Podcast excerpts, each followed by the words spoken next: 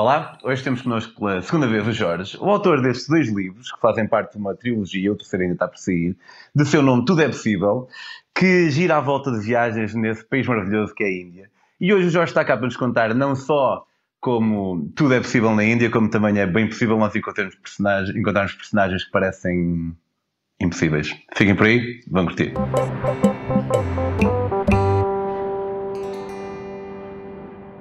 Olá Jorge, é um prazer ter-te aqui. Tu foste o Olá. convidado a metamorfose, acho eu. E uh, pá, já passou mais de um ano, mas pronto, pessoas como É tu uh, são sempre bem-vindas porque têm sempre muito para acrescentar.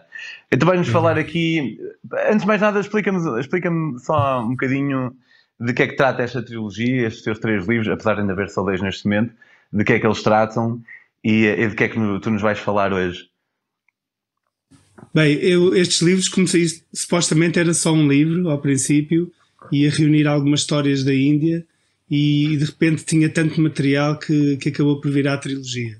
E chama-se Tudo é Possível, porque, porque enfim, porque na Índia é mesmo tudo, tudo é possível uh, e eles têm esta expressão que usam muito, Sabe Kuch Milega, uh, e que é muito usada no, no dia a dia.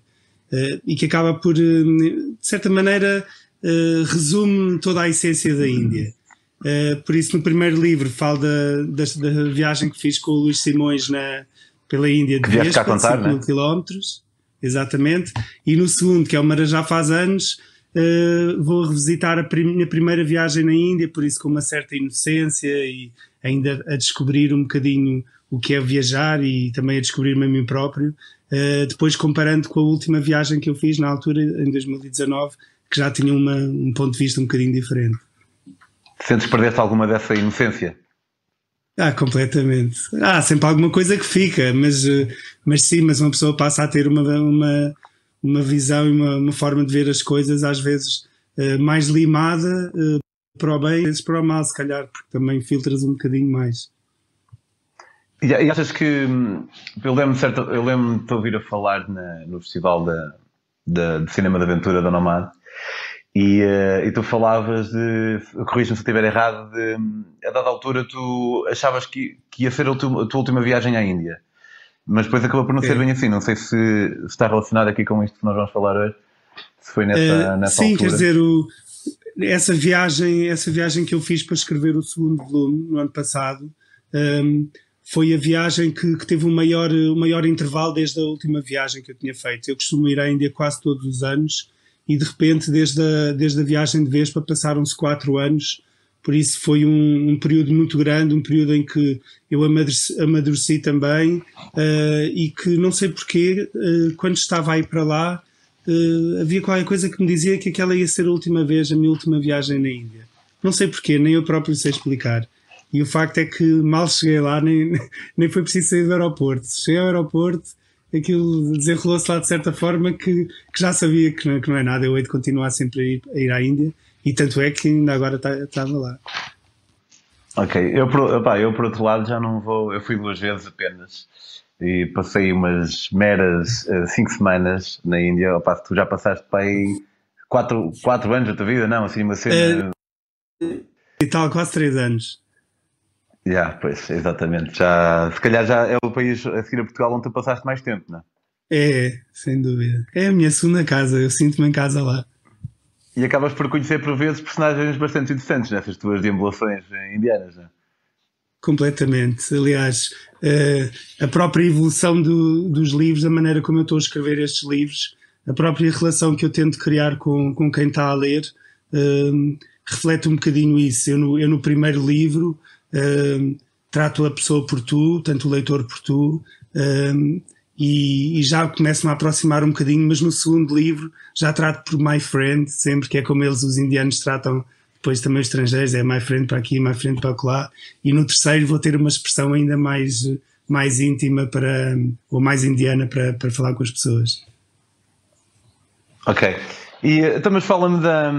Tu, eu sei que tu vais-nos falar aqui de dois personagens particulares que tu conheceste neste, nestes, nestes teus périplos indianos. Uh, fala-me um bocado de o que é que te levou até os encontrar e quem é que eles eram, como é que eles são. Exato. Bem, lá está, durante estas viagens, não, não só na Índia, mas noutros países, quanto mais, quanto mais sais da tua zona de conforto e começas a entrar em território desconhecido, mais acho que estás, uh, enfim, aberto para, para de repente começar a, a, conhecer situações extraordinárias. Na Índia, então, é o extremo disso. Por isso, desde estrelas de Bollywood, a condutores de rickshaw, a marajás, isto e aquilo, uh, enfim, já conheci um bocadinho de todos. E depois há pessoas que foram ficando também um bocadinho mais na minha vida e hoje em dia ainda são amigos, e outros que passam e são uma história, uma história gira para contar. Uma delas é a, do, é a que dá o, o, título ao segundo livro, então, que é o Marajá Faz Anos, um, e que é curiosa também porque está muito ligada à minha introdução à Índia. Eu tinha acabado, exatamente, também tenho aqui, podem ver no Instagram, uh, e e o, essa história, como foi um bocadinho, foi o, o, ponto alto dessa, dessa nossa primeira viagem. Eu estava a viajar com os amigos, éramos muito inocentes, só para teres uma ideia. Eu, apesar de que já, já tinha um, o sonho de ir à Índia há muitos anos, um, eu estava um bocado receoso de ir e eu estava a fazer uma volta ao mundo uh, sozinho nessa altura, mas esperei para ir para a Índia de maneira a coincidir com, uh, com os amigos meus e irmos todos ao mesmo tempo, por isso era algo que, que criava alguma ansiedade. E nós chegámos lá e ficámos, eh, estávamos em Bombaim, o choque foi tão grande, aquela confusão toda, fomos logo para Goa. Goa teoricamente ia ser o fim da viagem para descansar, mas fomos logo para Goa para, enfim, para tentar. Começaram pelo descanso. Exatamente, exatamente, porque as primeiras 24 horas foram logo pá, caóticas e nós não estávamos preparados para aquilo e nós não íamos nada preparados, né? enfim, na altura também não, não se viajava com, como hoje em dia com, com, com acesso à internet que se tem e tal, ias à internet. Quando, Uh, Goa foi o meu primeiro destino na Índia e, um, e disseram-me na altura, como é que me esqueço disso, estava a acabar de chegar, Xidinguel, assim uma cena. Não, Xidinguel é, é, é Moçambique. não me lembro agora do nome. Calanguto, Calanguto, Calanguto.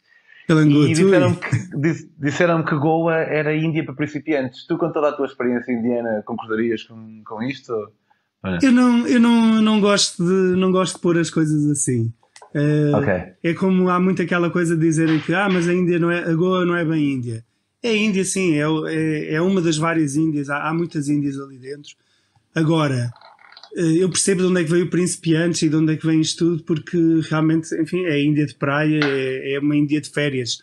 A Índia é um bocadinho o Algarve da. Uh, Goa, desculpa, Goa é um bocadinho o Algarve da Índia, até para os indianos. Por isso, obviamente, quando vais para ali, vais para um, um registro de praia e mais cool, em que os próprios indianos estão ali para, para fazer férias, enfim, muito verde. Uh, por isso, sim, é, pode-se considerar de principiantes no sentido em que em que é mais um degradê em vez de levares com o choque todo feito, eh, okay. cara a cara, não é? Então mas, vocês viram... mas o facto é que também os, os, quem está há muitos anos na Índia também está tudo em Goa. Ok, é, pois, ok, yeah. Então vocês decidiram começar aí pelo vosso destino que ia ser supostamente o derradeiro e foram logo para lá. Exatamente, e começámos por aí porque foi logo tão forte que precisámos de descansar um bocadinho para, para deixar a coisa assentar e ao fim de uma semana assim muito, muito idílica, uh, enfim, com os seus episódios, mas muito idílica, decidimos que não, que tínhamos de, de enfrentar uh, o, o, monstro e, e metemos num comboio que foi tipo umas. Primeiro foi um autocarro para Bombaim, para aí 15 ou 16 horas, depois 18 horas de comboio de Bombaim para, para, para Jaipur, foi assim uma, uma epopeia mesmo muito, muito pesado. Por isso já chegámos a Jaipur no Rajastão já estafado, já a precisar de umas férias novas. Um, e, e estávamos no hotel e começámos ali a, a magicar um plano que tínhamos de encontrar o café mais impecável, mais limpinho, mais, enfim, com os empregados de luvas, nós já a criarmos ali toda uma fantasia uh, para fugir à, à Índia, vá lá, àquele caos. Um, e, e, saímos do hotel, fomos, fomos para o centro o centro uma confusão, toda a gente a agarrar-nos. Depois estava lá o Palácio do Marajá, que é o Palácio dos Ventos, uh, o Palácio do Marajá, e toda a gente nos puxava para as lojas: compra isto, faz aquilo, promoção, special price, não sei o quê. Uh, aqui temos uma, uma varanda com vista para o, para o Palácio. Ah, enfim, um assédio brutal. Nós já, nós muito miúdos, mesmo muito deslocados, muito totós. Era a tua primeira vez uh, fora do Ocidente? eu já tinha estado uma vez na, duas vezes na Tailândia, que na altura para mim era assim uma coisa já muito, muito à frente, não é? Uh, mas por isso sim, pois era, fora isso, era a primeira vez que eu estava que eu estava fora da Europa e Turquia, pronto, no máximo. Aliás, eu vinha da Turquia dessa altura. Um, e, e, estando ali, bem, lá está, queríamos era escapar, escapar, escapar, e há um, um dos vendedores que nos agarra e, ou que me agarra e diz: Vem aqui porque aqui tens uma vista, consegues ver a festa de anos do Marajá. Eu, ah, yeah, certo, está bem, deve ser. o Marajá é, o, é o quê, exatamente? É tipo uma espécie Marajá de é um rei. Ou... É assim, okay. Raja, Raja quer dizer rei, ou Raj quer dizer rei. Uh, Maha quer dizer grande, por isso Maharaja é o grande rei. Okay. E, a, e rainha é Rani, por isso é Maharani. Por isso então, dentro do, de estado, dentro do Estado o, da Índia, há, há pequenos reinados não oficiais ou algo assim? Uh, não, não, não. Isso aí depois já tem um contexto histórico diferente. Não é todos, mas muitos, muitos sim, muitos têm e nem todos são mesmo dos Estados, são os antigos reinados. Ali, por exemplo, no Rajastão há vários até. Uh, ali o Rajastão, uh, Gujarat, aquela zona ali centro-norte tem vários e depois alguns também no centro-sul. Uh, mas depende um bocadinho do, dos contextos históricos.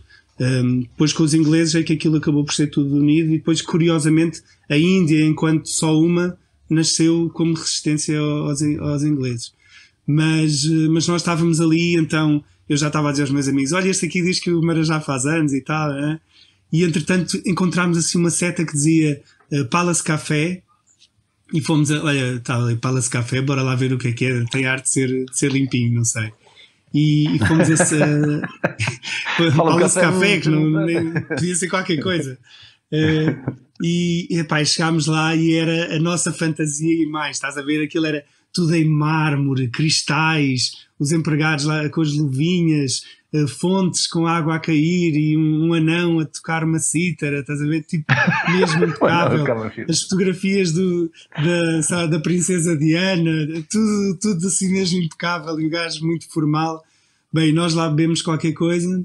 Uh, e estávamos ali nas sete quintas tipo, a descansar um bocadinho da, daquela confusão toda mas, epá, mas não, também não estávamos naquela, com aquelas posturas, não é? Por isso estávamos ali na boa e, e, e metemos conversa com o empregado, e o empregado era porreiro, e começámos ali a conversa com ele.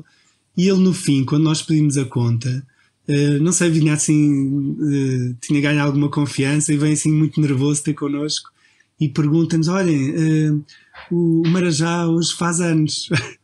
e nós, ah, ah é, está bem, está bem, olha, parabéns.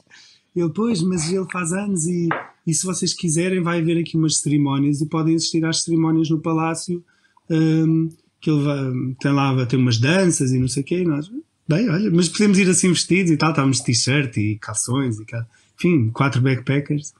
E ele, não, não, não há problema, não há problema. Ele, o, o Marajá gosta muito de conhecer estrangeiros e tal. Está bem. Então fomos lá, levou-nos lá pelo palácio, corredores e pátios e enfim, tudo, um palácio de um Marajá, não é? tudo que se pode imaginar.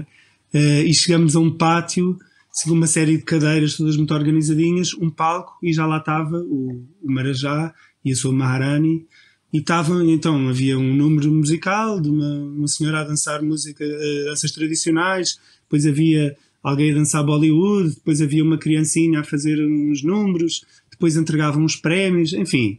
Ah, era, Claro que era engraçado, mas ao fim de meia hora já estávamos fartos daquilo. Porque, e havia uh, comida para toda a gente? Ou... Não, naquele momento não, naquele momento aquilo era mesmo só uma cerimónia semi-pública, pronto, devia ter ali só, obviamente, convidados, mas semi-pública, e basicamente o Marajá depois oferecia o, o prémio do cidadão do ano e do melhor aluno da faculdade, sei lá, aquelas coisas. Por isso, nós a certa altura estávamos um bocadinho já fartos disso uh, e começámos a ver ali uma maneira de fugir, já de fininho, e, e quando estávamos mesmo, mesmo a ir, a, ir embora, aquilo acabou. Epá, e acabou, então veio o, o tal empregado ter connosco, pá, e nós muito, muito coisa, ah, obrigado e tal, foi muito giro e isso, já a querer, bem, vamos é dar de frosques e ir para casa. E pá, e assim dele, assim muito nervoso, e ele de repente, ah, uh, o Marajá uh, gostava muito se ficassem para jantar. Bem, okay. nós bem, se ficássemos para jantar, está bem, bora lá jantar com o Marajá. E então ele levou-nos para uma mais corredores, mais pátios, enfim, lá para dentro. uh, que é um palácio que até uma boa parte pode-se visitar. Eu depois já voltei ao palácio alguns anos mais tarde, só para visitar, como turista, paguei bilhete e tal. Um, a sério? E de repente ah, okay. entramos num pátio, pá, e lá estava assim, pá, umas 200 pessoas, tudo impecável, muito bem vestido, uns turbantes coloridos de, do Rajastão, estás a ver?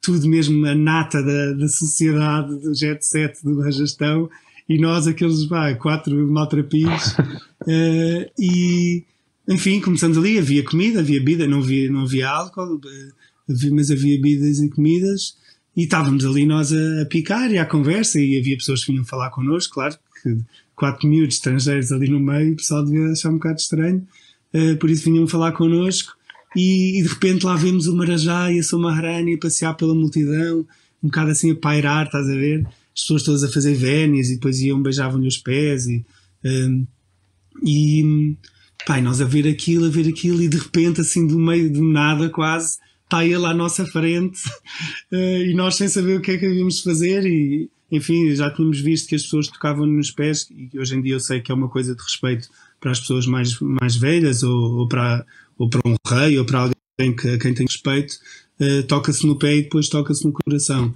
E então uh, nós já íamos lançados aos pés do Senhor, ele agarra em nós, não, não, não, não, não tipo bacalhau. Não vou para assim, não Exato, e pai, nós ficamos assim a olhar para ele, pai, nós tipo, ah, o que é que se diz? Uma marajá, não é? Tipo, nós, uh, Happy Birthday, Your Highness. e, o, e, pá, e pronto, e começa, ele começa ali a fazer um bocadinho de small talk, de onde é que são, isto, aquilo. Pá, e de repente um dos meus amigos com uma grande lata vira-se para ele: uh, Your Highness, uh, can we take a picture with you? Pá, e pronto, e basicamente é, é, tipo a fotografia que nós temos. Somos nós quatro com o Marajá de Jaipur no dia do seu 73 aniversário. Essa, essa fotografia, como então na altura eu ainda imprimia. Uh, pá, foi, foi um sucesso na Índia, porque cada vez que nós mostrávamos aquela fotografia a alguém, as pessoas ficavam tipo, pá, como é que vocês conheceram o Marajá de Jaipur, estás a ver? E, e, foi giro porque foi mesmo assim o highlight. Numa viagem cheia de acontecimentos, porque a viagem teve mesmo muitas peripécias e a Índia tem sempre, mas aquilo acabou por ser assim, e é um bocadinho assim, eu digo que é o Everest das nossas viagens ali com aqueles meus amigos, uh, porque é mesmo assim o momento alto, quer dizer, tu estás a jantar em casa no Palácio do Marajá. Claro, claro. E um, pá, foi, isso foi há quanto tempo? Foi, Bem, isto, foi há, isto foi em 2003, foi há 17 anos, estás a ver? E, o, o senhor já faleceu, entretanto. Ok. E, deixa, e suponho que o Marajá, tal como o rei, depois deixa a sua descendência para os seus filhos e por aí fora. Hoje em dia é uma Sim, sim, ele, eu acho que ele não tinha filhos, agora ficou um sobrinho. Eu por acaso não sei como é que isso, como é que isso ficou. Sei que ele morreu passado alguns anos, inclusive é, apareceu nas notícias, porque ele, enfim, é, uma, é quase um chefe de Estado, pelo menos ali local, mas apareceu uh, muitas notícias. Um, e eu, há muitos anos depois, conheci numa, numa viagem que há, de, uh, que há de aparecer agora no terceiro volume, conheci um sobrinho neto dele. Uh, pai, também passei assim dois dias com ele completamente alucinantes. Uh, o miúdo era completamente alucinado mesmo, uh, mas era muito divertido. Eu chamava-lhe o príncipezinho hiperativo. Eh, porque era o príncipezinho, porque ele era príncipe, um príncipe de, pronto, de uma sim, família sim. real do, do Rajastão uh, e tinha muita coisa de que era um príncipe, estava sempre que eu era o príncipe. Uh, e eu te ia dizer que era o príncipezinho hiperativo, porque pá, não parava o gajo. E dentro destas personagens singulares, nós aqui há algumas semanas tivemos o, o, o Agostinho que nos falou sobre o Kumela, que é, que é um festival na, Índia, já deves, já deves ter ido e que é famoso, entre muitas outras coisas, é famoso também pelo, pelos sadhus. Tu já, já conheceste o sadhu, não já? Já conheci, assim, de uma maneira mais... Enfim, já, explica, já fui, já fui o que é sadhu, para quem não... Sim, bem, o sadhu é um homem santo na Índia, uh, que são pessoas que são as setas, basicamente, que renegam aos bens materiais e, e acabam por ter uma, uma vida tipo de mendigagem, de certa maneira, uh, enfim, há um bocadinho de tudo, como em todas as profissões e como em, toda, em todas as opções na vida. Há desde os gajos que levam aquilo muito a sério, aos, eh, aos aldrabões, aos, eh, aos que levam aquilo assim um bocadinho light. Há, há um bocadinho de tudo. Curiosamente, agora o, eu penso que o, que o, que o Agostinho deve ter estado agora este ano, o ano passado, uh, que foi quando eu também tive, aliás, e o segundo livro por acaso começa, começa aí, começa em Varanasi e começa aí. Eu aí tive muito, tive mesmo noção do que é que era, porque era uma concentração tão grande, eu nunca tinha visto tantos sadhus a, a, ali juntos, e ali vês mesmo quem é que são os, os verdadeiros e os, enfim, os verdadeiros, os, os, sérios e os menos sérios e, e os aldrabões, enfim. Um, mas uh, o que tu, tu entretanto, estás a, acho que estás a querer, querer levar a conversa para outro que eu não conheci nesse, nesse registro e era tipo aposentado, digamos, ele não estava no ativo. Uh, e que é um personagem uh, que para mim é, é, é, ainda hoje em dia, quase 15 anos depois, é o, uma, o personagem de, de, viagem que eu conheci em viagem mais fascinante e mais incrível e que é difícil de explicar aquela pessoa. Um, e, e, que eu vou falar agora no, no, livro novo, aliás. E esse, então, foi em Goa, ele é americano, eh, na altura ele tinha uns 70 anos, quase, uh, já vivia há 20 e tal anos na Índia, Uh, e basicamente eu tinha ido para a Índia para escrever um livro, que é um livro que acabou por nunca, por, por, não, por nunca conseguir acabar, e depois, curiosamente, comecei a escrever estes mais, mais biográficos e, enfim, mais crónica de viagem, e é aí que eu tenho estado. Mas durante algum tempo, houve várias vezes que eu fui à Índia para, para escrever um, um romance, um livro de ficção, enfim, que estava a criar e depois ficou sempre ali na gaveta. Uh, e, e, então, como estava como... lá para escrever aluguei um Como quarto em Goa. Hã? Como o gajo, o gajo do, um, do Ian Martel, aquele livro, o, o Tigre. O tigre, um, não, o Tigre Branco não é do Ian Martel. A Vida de Pi. Não, a vida, a vida de Pi. A Vida de Pi. A Vida de Pi, sim, sim. O gajo, ta, o gajo também começa, ele vai para a Índia para escrever um livro, assim uma cena qualquer. Inspiraste por aí? Ou foi uh, simplesmente. Bem, eu agora mera casualidade? Pi, eu lembro-me lembro mais da parte do, do princípio dos jardins zoológicos da, da própria pai, viagem, mas sim. não estou lembrado. Mas, eh, yeah, mas, mas sim, bem, mas eu tinha. Epá, eu basicamente, eu na minha segunda viagem à Índia, uh, foi uma que foi a vez que eu fiquei lá mais, mais tempo, foi seis meses, e que estive a viver em Bombaim e que estive ali muito no registro de, de Bollywood uh, e que acabei por ter também umas aventuras bastante intensas, uh, porque depois aquilo metia máfias e coisas, e, enfim, eu tive acesso a, a, muita coisa, mas essa, essa história fica para mais tarde, acho que ainda não estou preparado okay. para contar. Uh, mas, uh, por, mas eu nessa altura, como vivi tantas coisas assim maradas e estava sempre a tomar nota e tal, depois comecei a escrever o tal livro que era ficção, mas que acabava por ser um bocado baseado em algumas coisas que eu estava ali a viver. Uh, por isso, quando eu voltei em 2007, que curiosamente estava já a preparar a viagem com o Carlos Carneiro do Até Onde Vais com Mil Euros, que não era ainda o Até Onde Vais com Mil Euros, era outra, e aquilo estava um bocado assim entalado, e então decidimos fazer uma pausa e eu fui para a Índia e fiquei quatro meses na Índia. E então fui para escrever, a, escrever, a ver se conseguia acabar de escrever o tal livro. Ah, e fui para Goa e havia uma praiazinha, uma praia que é Vagator. Até tem duas, tem a Vagator grande e a Vagator pequena. E na Vagator pequena não há ninguém, aquilo também era fora da época, e há um restaurantezinho na praia que tem quatro quartos, mesmo virados para o mar. Um, e eu fui lá, como já conhecia o sítio, fui lá, perguntei se tinha um quarto e se, se me alugava o quarto durante um mês, ainda por cima era fora da época, até já estavam a começar as monções e tal. Uh, e, e, eles alugaram-me o quarto durante um mês e eu fiquei ali um mês a, escrever e pronto, ter aquela vida calma de acordar e dar um mergulho à, à praia e voltar para o quarto, estar a escrever. Enfim, e a única pessoa que também estava ali, eram quatro quartos, estava o meu, eu tinha o segundo, o terceiro e o quarto estavam fechados. E no primeiro havia um velhote uh, americano, pá, que parecia um pirata, tinha uma perna de pau, era, tinha uma perna amputada e usava assim uma perna que era assim de ferro. Uh, todo tatuado e colares e, e assim uma, uma coisa. Ah, e, e comecei ali logo no primeiro dia, fiz a, metemos conversa, ficámos ali à, à conversa e depois à noite ficámos, ficámos à conversa e tal. Enfim, logo, eh, logo desde o princípio tivemos uma empatia grande e, e, tivemos ali uma, uma certa química, estás a ver? Tipo, de, de eu por estar a conhecer uma pessoa que pá, a cada frase e a cada coisa me surpreendia cada vez mais. Uh, e ele porque tinha alguém que, pá, que o ouvia, porque os, os indianos, depois eu, eu, comecei a perceber mais tarde, os indianos achavam, tinham todos medo dele, achavam que ele era um espírito ou um demónio ou assim, alguém, alguém estranho, tinha, eles, os indianos tinham mesmo medo dele. E, e ele dizia que a maior parte dos estrangeiros nem, lhe davam conversa, ou então os que davam eram, era, era tudo drogados e não sei o quê, pá, ele era todo contra. E pá, e pronto, eu, olha, fui um ouvinte para ele e ele, ele gostou e ficámos, ficámos a viver um mês juntos e foi, foi incrível. E logo na, penso que foi na segunda noite, ou na, já não sei se foi na primeira ou na segunda, eu tenho que ver depois nas notas, mas acho que foi na segunda noite. Uh, logo na segunda noite, entretanto, ele já, eu já tinha ganho então alguma confiança dele e, e ele, não, não, na primeira, whatever. Uh, e ele a certa altura diz-me assim: Olha, vou-te contar uma coisa. Uh, porque quero que fique já aqui, aqui tipo esclarecido e tal. Eu, ah, certo, certo. Uh, eu sou canibal. Epá. Ah, e eu, isto já à noite, estás a ver? E eu, enfim, caiu um bocado tudo. Pá, o que é que um gajo diz, não é? Eh, bem, a minha, a minha reação foi: ok, eu posso pá, desatar a fugir e nunca mais voltar, ou posso, enfim, enfrentar aqui a coisa e também não vou hostilizá-lo. Se ele me está a dizer isto, é porque epá, tem alguma intenção para me dizer. isso se ele fosse uma, alguma ameaça ou se ele me fosse fazer alguma coisa, já é velhote, mas enfim, mas, mas é, não dizia-te com certeza. Por isso deixa cá, tipo, ver aqui o catch, não é? E eu, ah, se é uh, canibal, então conta lá isso, explica lá melhor isso e tal.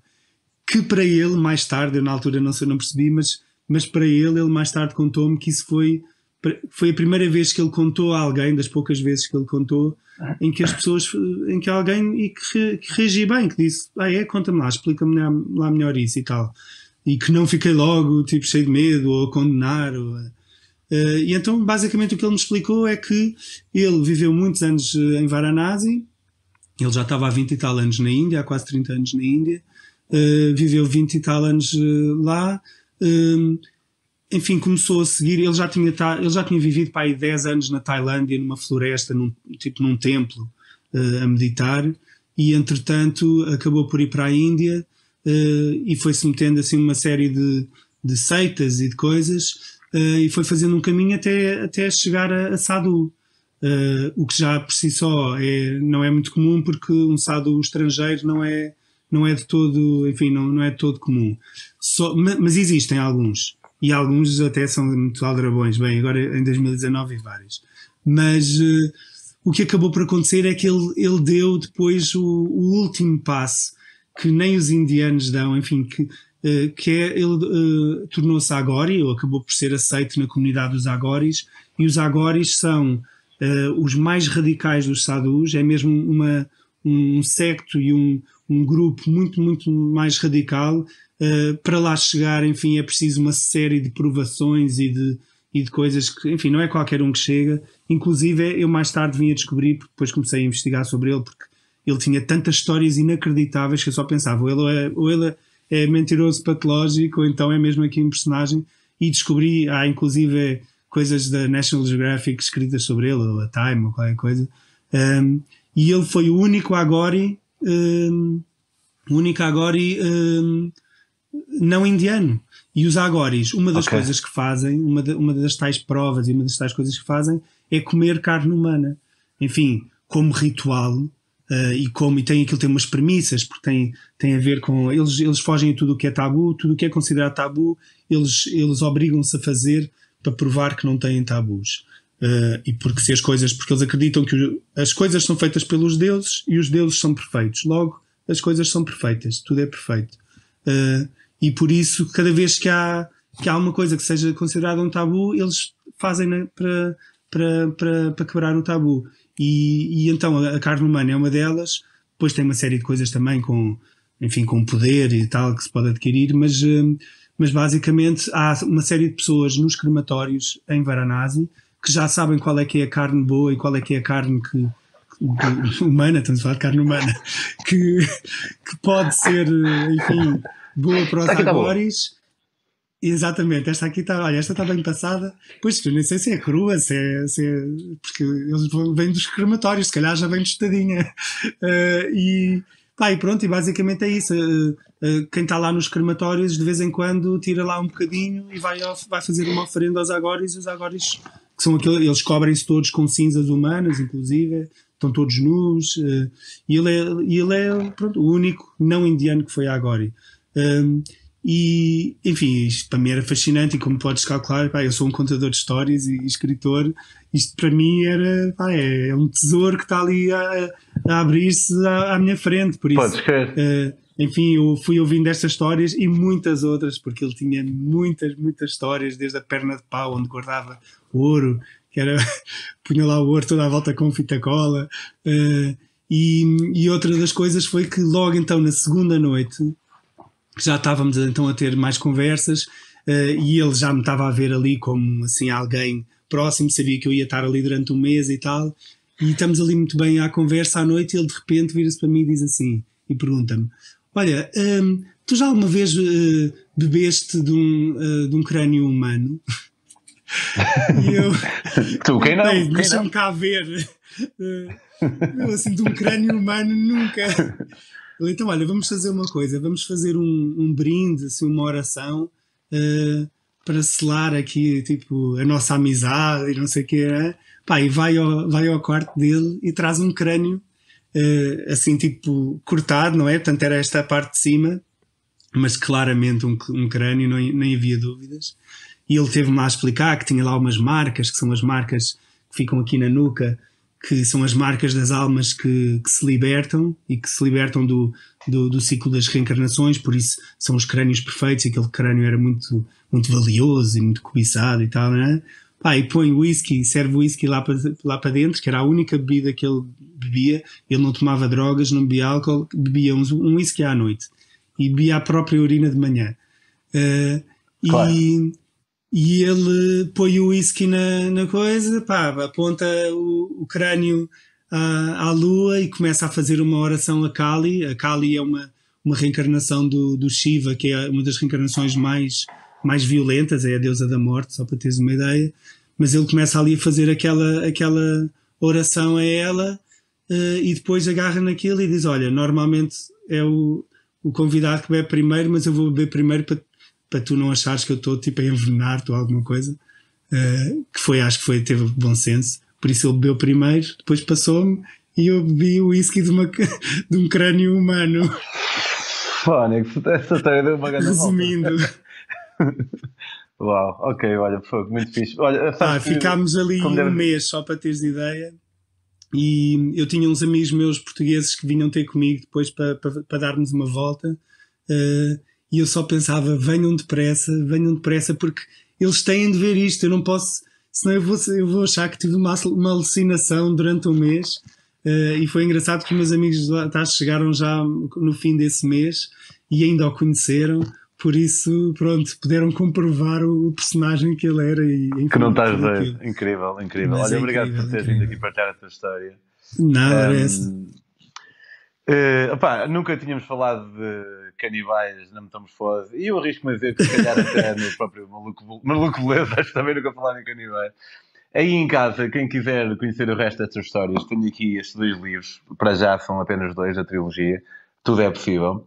Podem seguir e comprar os livros no Instagram do Jorge, que é Fui Dar uma Volta.